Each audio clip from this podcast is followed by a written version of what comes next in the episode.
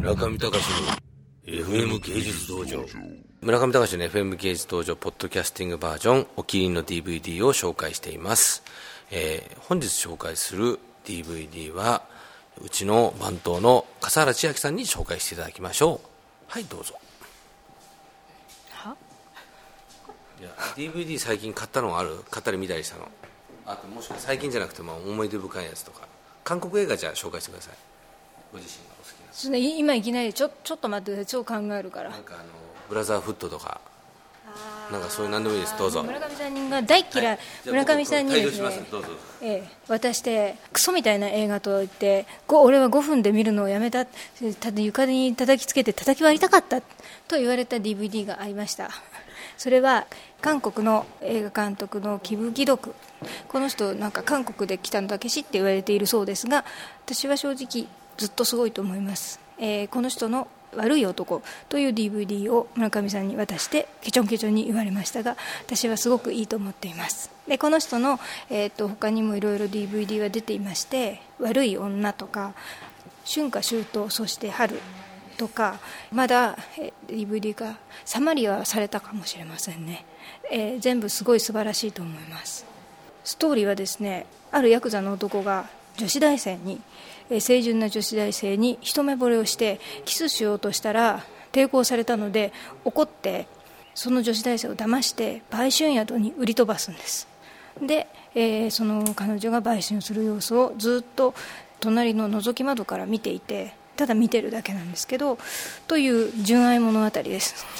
そこでねどこで純愛物語なのかっていうところがこの映画のミソで最後は本当に純愛なんだな。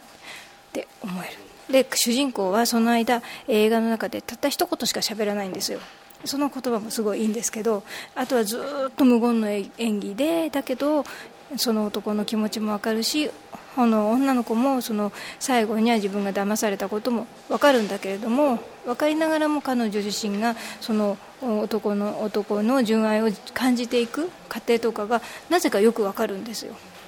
動的というかすごく映画でしか表現できないような世界だしとても人間を描くという意味では韓国ってすごい国だなと思いました。すごくなんかやっぱり日本に比べてやっぱりすごくこうパッショネートっていうか情が強い感じ。それがやっぱりこう人を愛するんでもうすごい過剰というかすごくこう熱が高いっていうかそれとやっぱりその人間の描き方がやっぱりこう一筋縄じゃなくていろいろな要素が絡まってその人間っていうものを作ってるっていうことのやっぱ人間観察のあり方が最近の日本映画って意外とやっぱりさらっとしてると思うのですごくこう見終わるとこうコクがあるというか思いいい映画を見たなっていうふうに思う作品だと思います。ちなみに悪い女の方はですか？悪い女はですね えと悪い女は、えーあるボロっちい民宿みたいなところになんか韓国の方ではそういうところがあるのかどうか分かんないんですけどそこに住み込みの売春婦っていうのがいるんですよ。結構この人なんかやっぱり性とか女の人は売春婦っていう設定とかあの多いんですね「サマリア」っていう映画も女子高生が売春する話なんですけどでこれはその住み込みの女の子とその、えー民宿の、えーもう一人の女の子同じ年ぐらいの多分二十歳ぐらいの両方女の子なんですけど片方は確か女子大生とかでその女子大生がすごくやっぱりその。えー、と売春をしている女の子をそういう嫌悪してでその女の子はまたやっぱりこうすごい性的に魅力的で自分が誘ってるわけじゃないんだけど男の人たちをみんな自分の虜にしていく、